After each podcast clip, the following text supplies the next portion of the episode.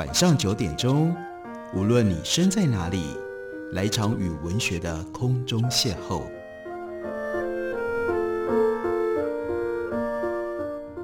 杨照谈书，邀您一同遨游文学世界，认识古今中外的经典之作。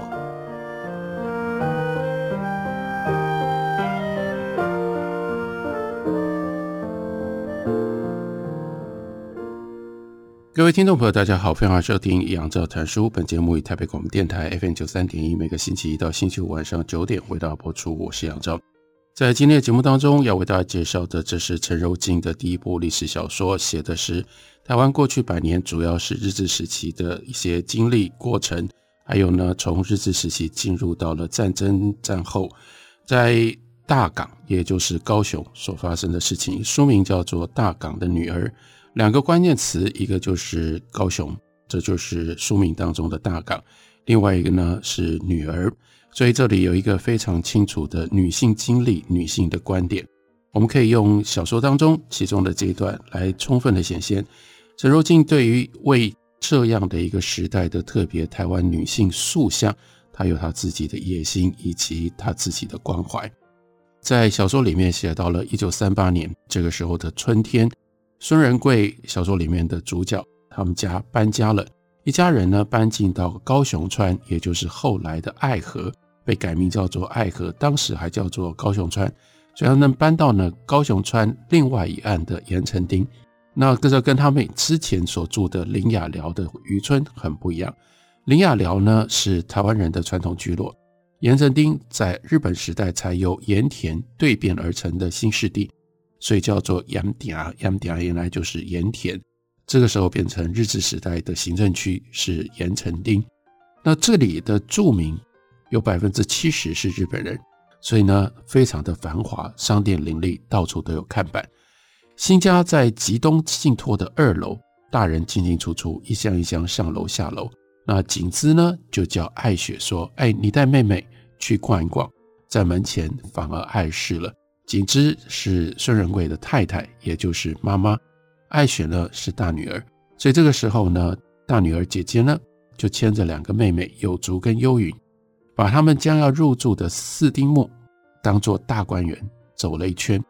然后这个爱雪呢，因为年纪比较稍微大一点点，就装出小大人的样子，像导游一样，逐家替妹妹介绍探勘。当然，在这个过程当中。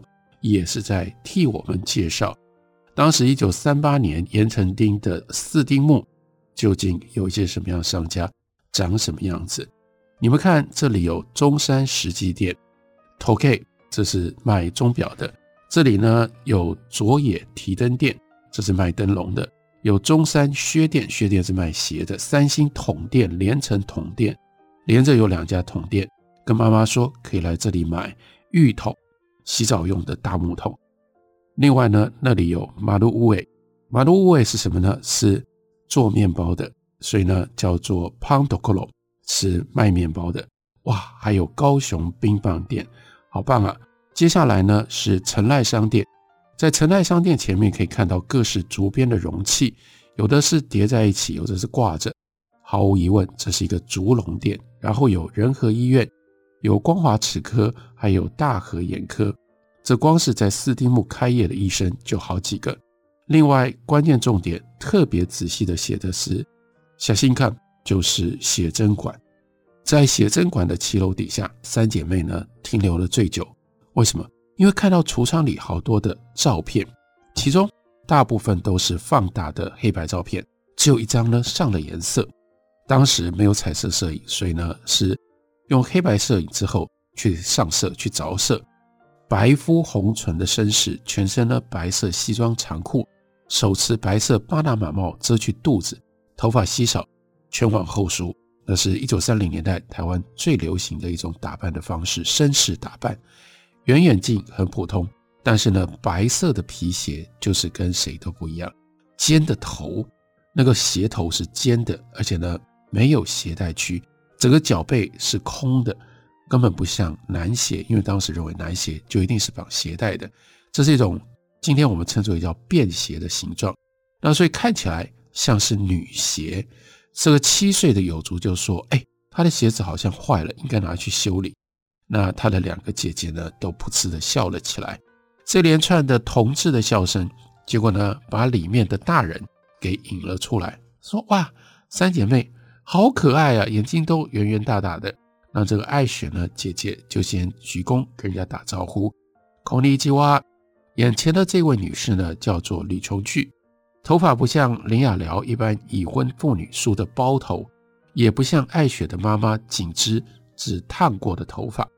这个吕琼聚呢，她剪直直的短发，可是又跟女学生的短发不一样，因为她头上有上油，所以呢丝丝发亮。她的鬓发像燕尾一样贴着她红红的脸颊，也不像一般的妇女穿的是那种一件式的碎花洋装。那她穿什么呢？她竟然穿的是深蓝色的西装，搭配同样颜色盖膝的长裙，另外有米色的高跟鞋，因此使得她的身材更显得高挑。她的气质，诶，有一种中性的感觉，介于男士和女士之间，连她的声音都列为沙哑低沉，然后听起来有点像什么？有点像是宝冢歌剧团的团员。哇，这个时候呢，这个吕女士呢，很喜欢这个姐姐，说：“哎呦，这么有礼貌，好棒啊！”那三个人是哪一家的孩子呢？我以前没有看过你们。那大姐就指着新家的方向说：“我们是石番地吉东信托高雄支店的小孩，我们姓孙，今天刚搬来。我叫艾雪，妹妹叫有竹幽云。那里面家里还有两个弟弟。嗯，这个名字也好漂亮。”那你们要不要进来参观我的写真馆呢？于是这个吕阿姨呢就邀请这个三个小孩。那大姐艾雪又问了：写真馆是阿姨的吗？是啊，阿姨会拍照吗？当然，我是照相师，全高雄州应该只有我我一间写真馆是由女人拍照长进的。当然，这话里面有一份骄傲，所以三姐妹呢就被吸引了进去。这段描述不是单纯的虚构。这是陈柔静对日治时代的高雄下过功夫、用心研究过之后，包括我们刚刚讲的这四丁目到底有哪一些房子，这都是陈柔静去特殊调查过的，也调查过在高雄的的确确，一九三零年代就有非常特别由女性主持长进的照相馆。我们看到在里面的摄影间的墙上挂了两张相似的黑白照片，放得极大。这个可就是小说的细腻的虚构了。我们看到爱雪看了这两张照片，就说好大，跟学校美术课发的图画纸一样大。诶，可是为什么一样的照片放两张呢？可是这个时候阿姨就考他了，说一样吗？你再看一看，有一个地方不一样哦。那爱雪用心的看了，看到了讲坛上的女士，她的手背的姿势不一样，这一张是平举的。另外那一张呢是握拳的，那握拳的那张看起来比较有生气。对了，对了，对了，所以阿姨就说：“你看平举的这一张呢，不是我拍的，是新闻记者拍的，登在杂志上。那举背握拳的这张才是我拍的。于是这就是摄影师、摄影家跟记者的差别。艾雪的目光在照片上游走，十几个人入镜，哎，特别在哪里呢？”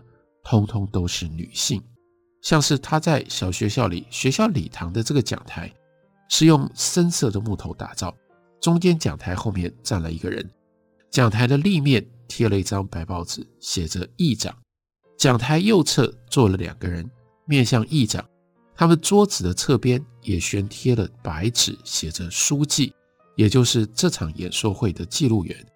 台下正中间另有讲台。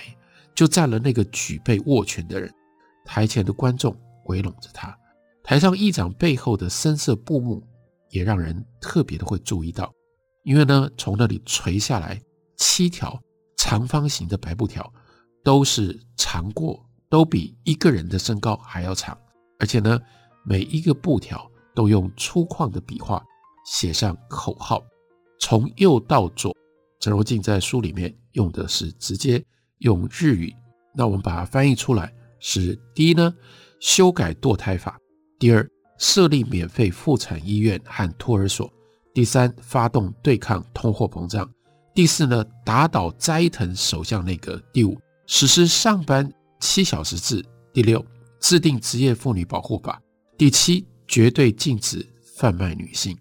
那吕琼锯还对这个小女孩解释说，这是五年前的照片。所以这是发生在一九三三年在台湾的事情。一九三三年在台湾就已经有这样的女性的集会，而且女性关心当时社会上面所发生的事情，甚至涉入在打倒斋藤首相内阁的这种政治运动当中。这的确是一九三零年代台湾非常特殊的社会情况。这个阿姨继续跟小女孩解释说，当时女性争取权利的活动。很兴盛，所以我跑去这个鼓吹女性权利的演讲会。那我站在新闻记者的旁边，几乎同时按快门。吕琼剧没有对三姐妹说的背景，这是小说里面解释给我们听。那就是吕琼锯的父亲是法院的通译，他的思想开通，所以让吕琼锯一路念到了新竹高女。他的妈妈责骂他穿。露腿露背的泳装去南寮海水浴场游泳，爸爸反而是站在他这边说：“都什么时代了，去海水浴场游泳可以强身健体，应该要让他去。”后来经过日本律师的介绍，琼锯嫁给了留美的富家子弟。有一天，他在台北的北投温泉区和远房的表哥散步，被记者暗中拍了照。记者所属的新闻社的上司。跟她的丈夫交好，一下子照片就被送到丈夫的手里，这是她生命当中一个很重大的危机。那当时吕琼锯怎么处理呢？还有后来为什么会变成这样一个写真馆的女主人呢？我们休息会儿，后来告诉大家。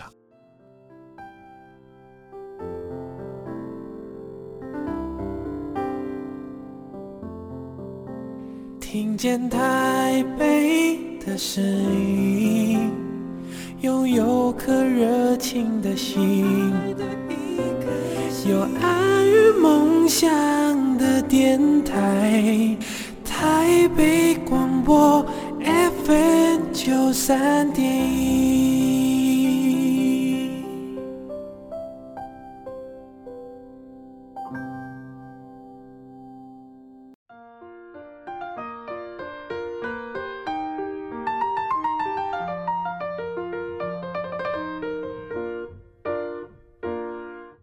感谢您继续收听《杨照谈书》。本节目以台北广播电台 FM 九三点一，每个星期一到星期五晚上九点为大家播出到九点半。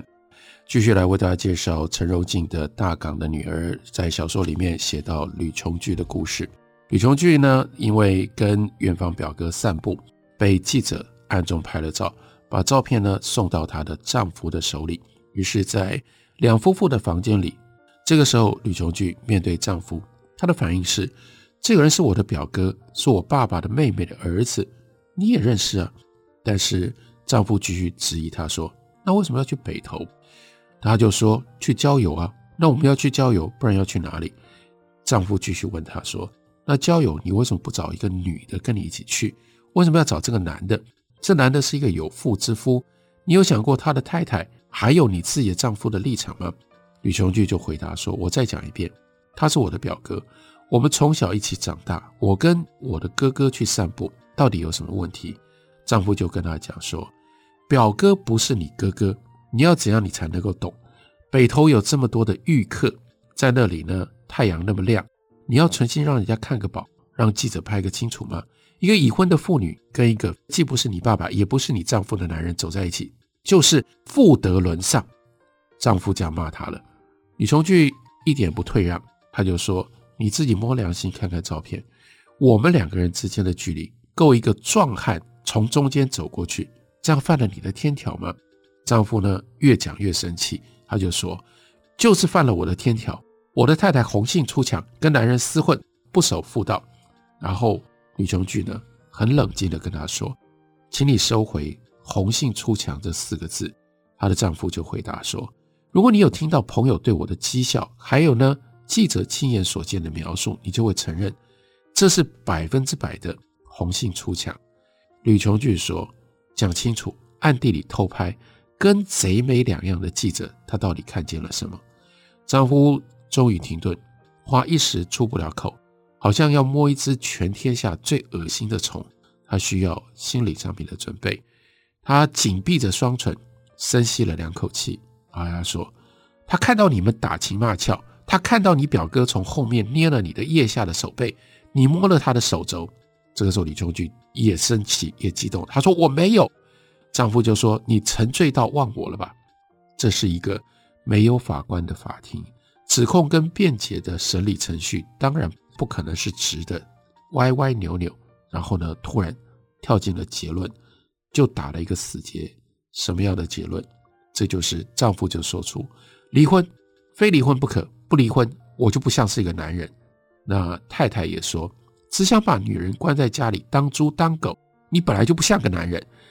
丈夫说：“女人竟然敢这样出出口，这样说自己的丈夫太野蛮，太没有教养了。”然后呢，这个时候太太也说他：“你美国是白去了。”所以就因为这样的一个事件，吕琼聚离婚了。这个时候，她娘家的父母竟然是跟她的前夫同一口径，干嘛呢？叫他离开台湾。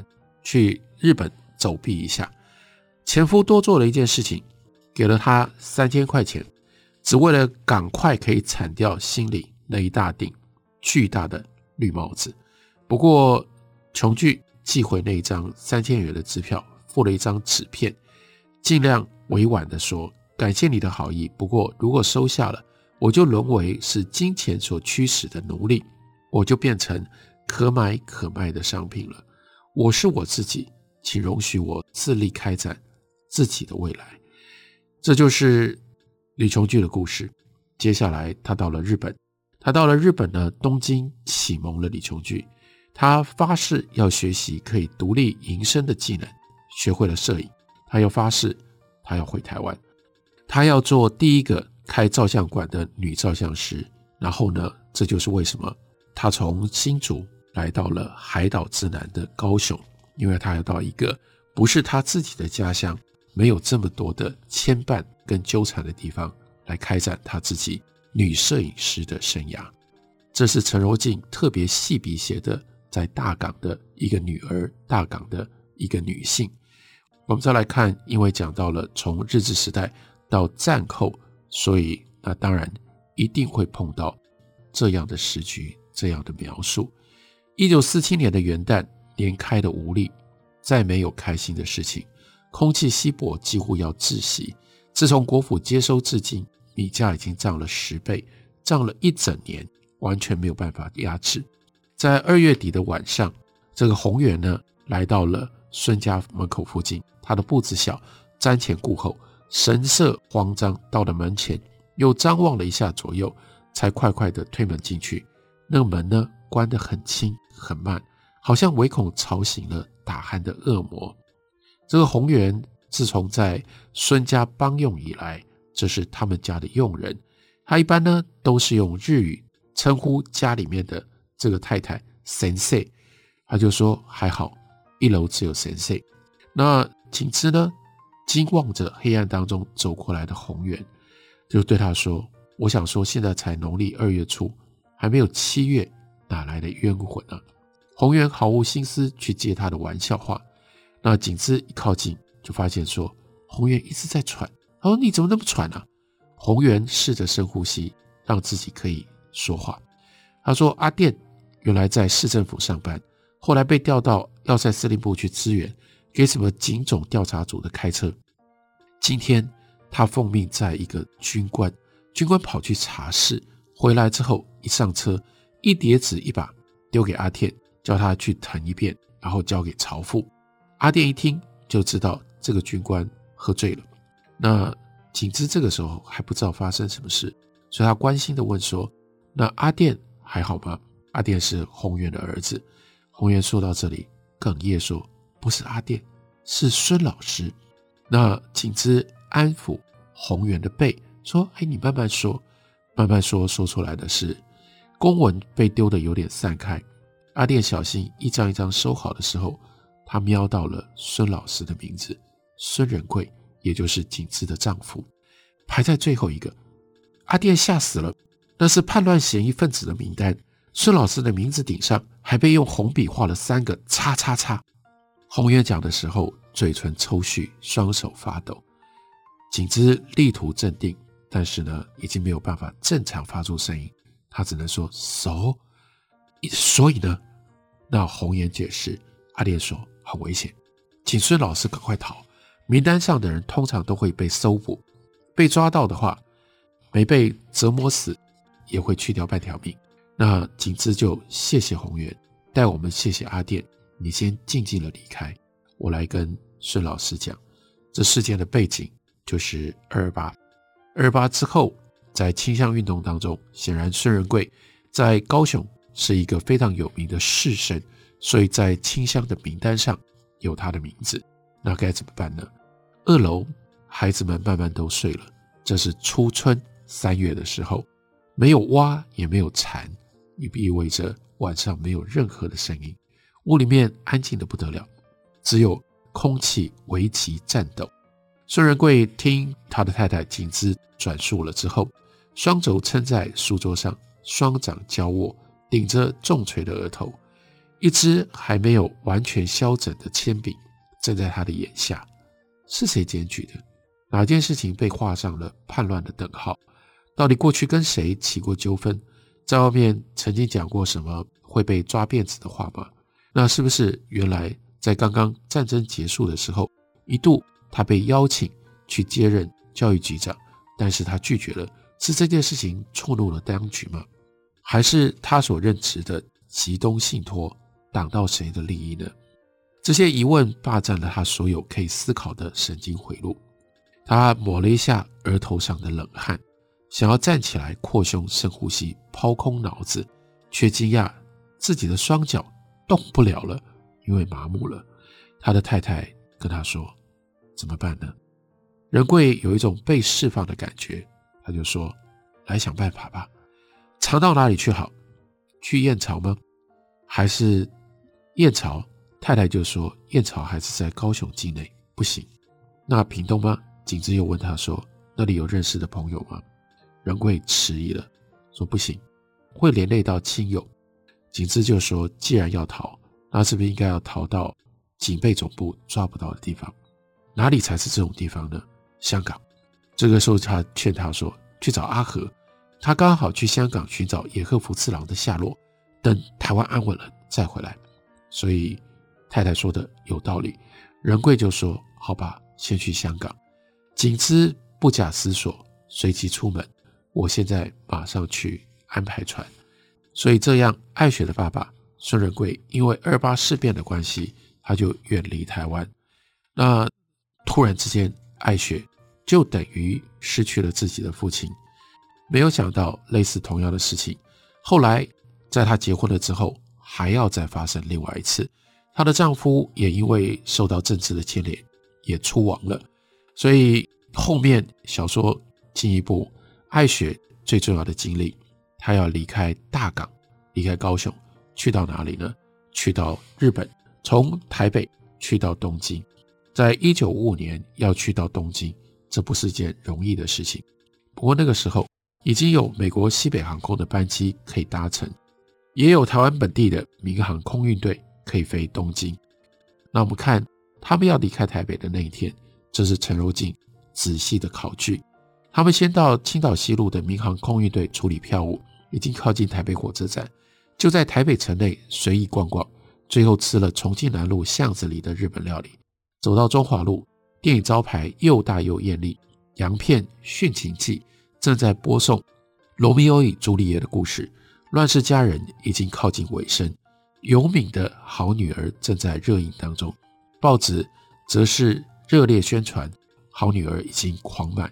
一百零六场，另外一鸣惊人的女主角李丽华则号称荧幕情人，就是这样的生活的细节穿插在小说当中，帮助我们带我们回到过去的台湾，过去的大港，看到过去曾经在历史当中这样活过的台湾女性。这是陈柔静的《大港的女儿》，感谢你的收听，明天同一时间我们再会。